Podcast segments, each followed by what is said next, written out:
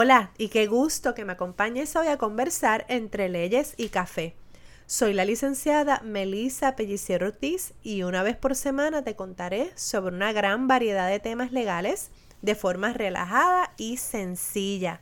Esto con la idea de brindarte información valiosa para tu diario vivir. Este podcast es la excusa perfecta para hablar de leyes en asuntos que me apasionan, que estoy segura que también vas a disfrutar. Todo esto partiendo de mi experiencia como puertorriqueña, madre, trabajadora, empresaria y recientemente convertida al mercadeo digital, lo cual me reta como jamás imaginé y también me encanta. Te adelanto que me mueven muchos temas, entre ellos todo lo que tiene que ver con propiedad horizontal, condominios, derecho notarial, los derechos humanos, en especial los relacionados a la maternidad y la lactancia, registro de marcas, derecho de familia y empresarismo. ¿Qué, qué mezcla? Pues precisamente eso es lo que más me gusta de la carrera de derecho. Así que como en Puerto Rico tomamos café a cualquier hora, no importa la hora en que escuches este episodio, te invito a conversar entre leyes y café.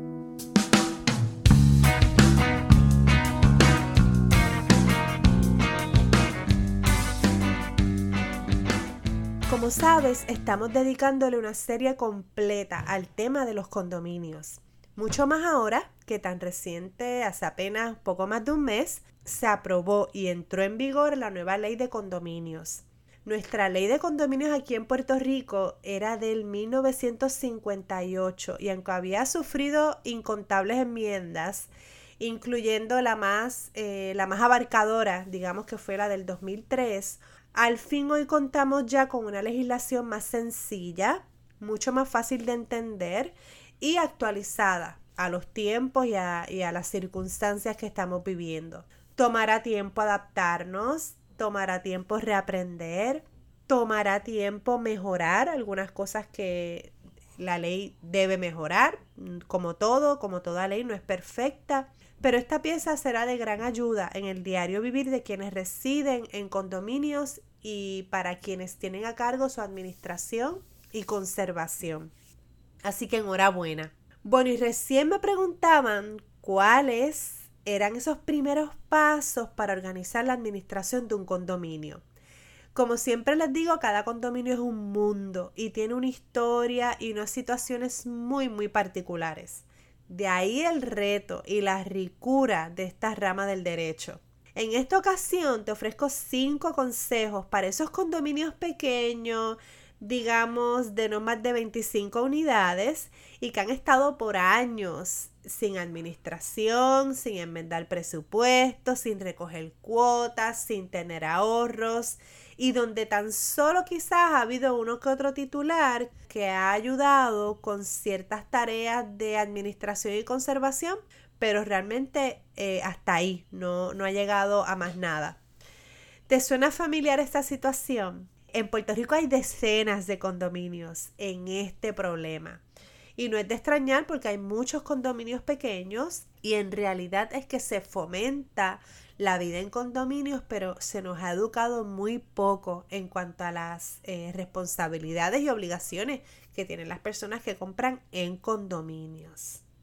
En estos condominios pequeños a veces son tan pocas las personas dispuestas a dar un paso al frente por temor a la cantidad de trabajo, dificultades que se puedan encontrar en el proceso o simplemente porque no conocen el reglamento, no conocen la ley o porque tampoco se sienten aludidos con el deber que tienen de contribuir como titular de esa comunidad. Luego de varios años de experiencia, eh, particularmente con este tipo de condominio pequeño, y de vivir como titular en uno, ser miembro de algunas de estas juntas y también por otro lado ser asesora, te puedo dar hoy cinco consejos que confío puedan darte esos primeros bríos para organizar tu condominio.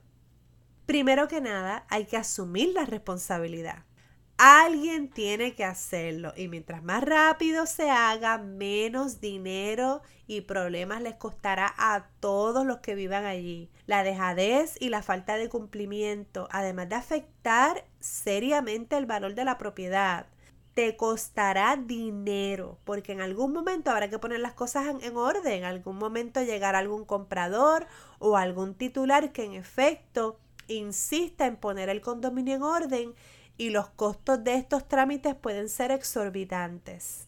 Así que te invito a dar ese paso al frente, que en realidad es un acto de responsabilidad, ya que uno de los deberes escritos y detallados en una escritura de compraventa de un condominio son precisamente los deberes y responsabilidades de los titulares. 2.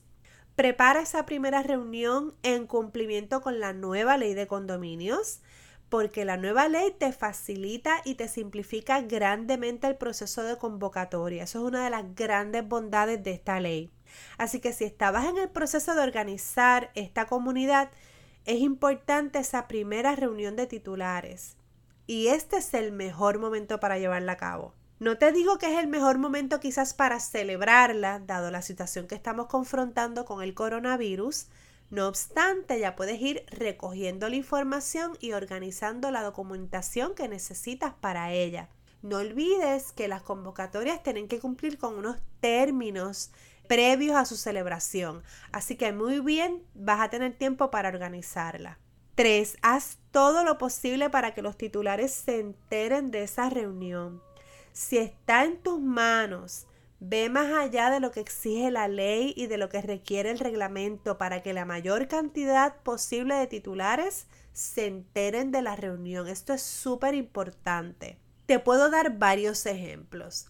Bien pudiera ser que tienes todos los correos electrónicos de tus vecinos o los titulares de la propiedad, pero si sabes que alguna de estas personas no lee su correo, es una persona quizás de, mm, de mucha edad que está enferma y sabes que esa persona está todo el tiempo en el apartamento o bien la ves con cierta frecuencia, asegúrate quizás de entregarle una copia impresa de la convocatoria de la reunión. No confíes en que simplemente se le envíes por correo y listo. Esa persona muy bien podría no abrir nunca su correo y jamás enterarse de los detalles de la reunión. Segundo ejemplo, si tienes personas que tienen inquilinos en el apartamento eh, donde vas a llevar a cabo la reunión, asegúrate de también dejar una convocatoria a ese inquilino.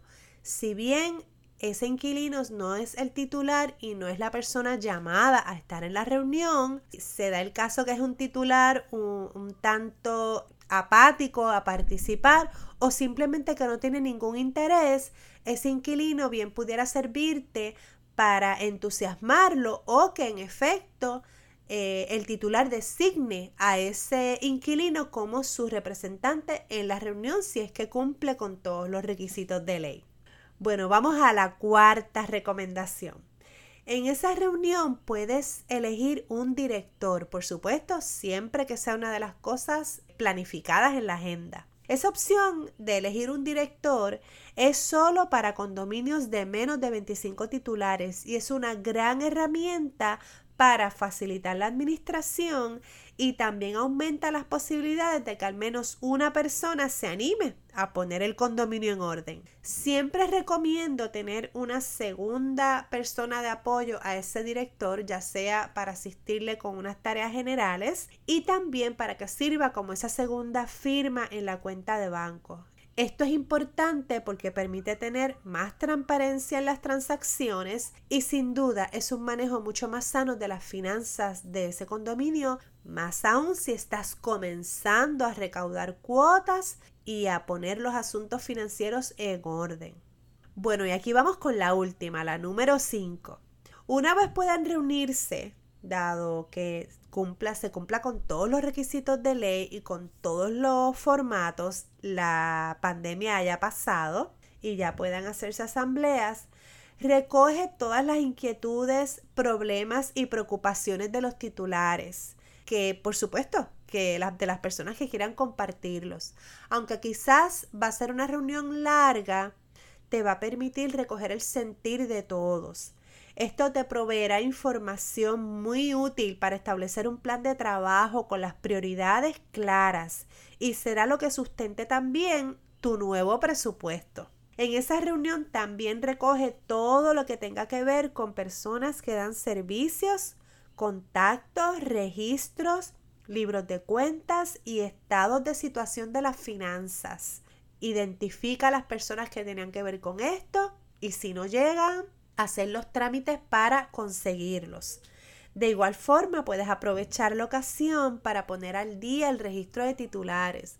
El registro de titulares es la herramienta más importante para tú saber quiénes son los titulares de esas propiedades, poner en orden todo lo que referente a sus libros y también saber a quién contactar en momentos de reunión. Así que el registro de titulares es una gran, gran herramienta y con mucha frecuencia es una gestión abandonada o que los titulares no cooperan en el sentido de que no te ponen al día. No obstante, la nueva ley ya tiene unas herramientas que obligan al titular a proveer la información que se le esté solicitando.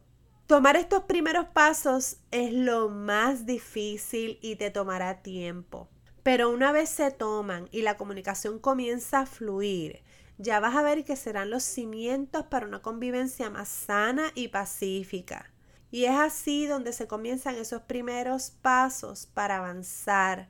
La finanza es uno de los asuntos que más trabajo da poner al día y también lograr que la gente entienda lo que está pasando con las finanzas porque con mucha frecuencia conlleva aumentos de cuota, conlleva quizás hacer derramas para saldar deudas y si es un condominio que por años no ha manejado su presupuesto, pues probablemente va a tener un aumento abrupto en su cuota de mantenimiento. Pero comenzar a comunicarnos de manera efectiva, sistemática y a recoger toda esta información va a permitir que en esa próxima reunión donde tengas que presentar ese presupuesto y en efecto justificarlo y defenderlo, vas a contar con una comunidad que está al tanto de lo que está ocurriendo y sin duda vas a poder lograr su apoyo en esa propuesta que tú presentes o que vengan y te presenten con alternativas incluso hasta mejores que las que quizás tú pudiste haber pensado.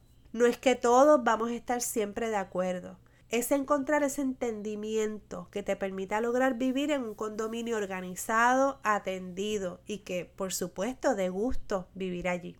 Te recuerdo que dedico esta serie de condominios con la idea de proveer contenido de gran valor para estas comunidades que es muy muy variada y confronta situaciones de vida muy particulares, en especial durante la época de huracanes y la mayor lección que tuvimos en el 2017 sin duda fue el paso de Irma y María. De esos eventos, de los que ya van tres años, es que precisamente nacen estas herramientas que hemos ido creando para ustedes.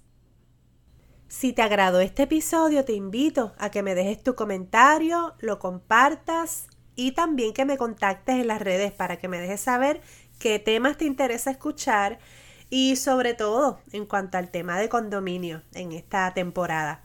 Te recuerdo que está disponible la guía gratis Condominios 101 y también la plataforma El ABC para los condominios. Esto con el fin de que tengan a la mano información clara, sencilla y práctica, ¿ok? Con la idea de hacer la labor voluntaria en juntas y comités una mucho más llevadera. El ABC es una plataforma de documentos digitales para apoyar esa gestión, guías con el fin de que pongas al día tu condominio y esté todo en ley. Los consigues en mi página web tuasesoralegal.com en Facebook bajo tu asesora legal PR y en mi perfil de Instagram bajo melissa.pellicier. Recuerda que puedes escuchar este y otros episodios de este podcast en cualquiera de las plataformas para podcast. Y no olvides darme 5 estrellas en la plataforma de iTunes para que sí el mensaje pueda llegar a más personas. Es un gusto compartir información de valor a través de este micrófono y te espero en el próximo episodio, como siempre, entre leyes y café.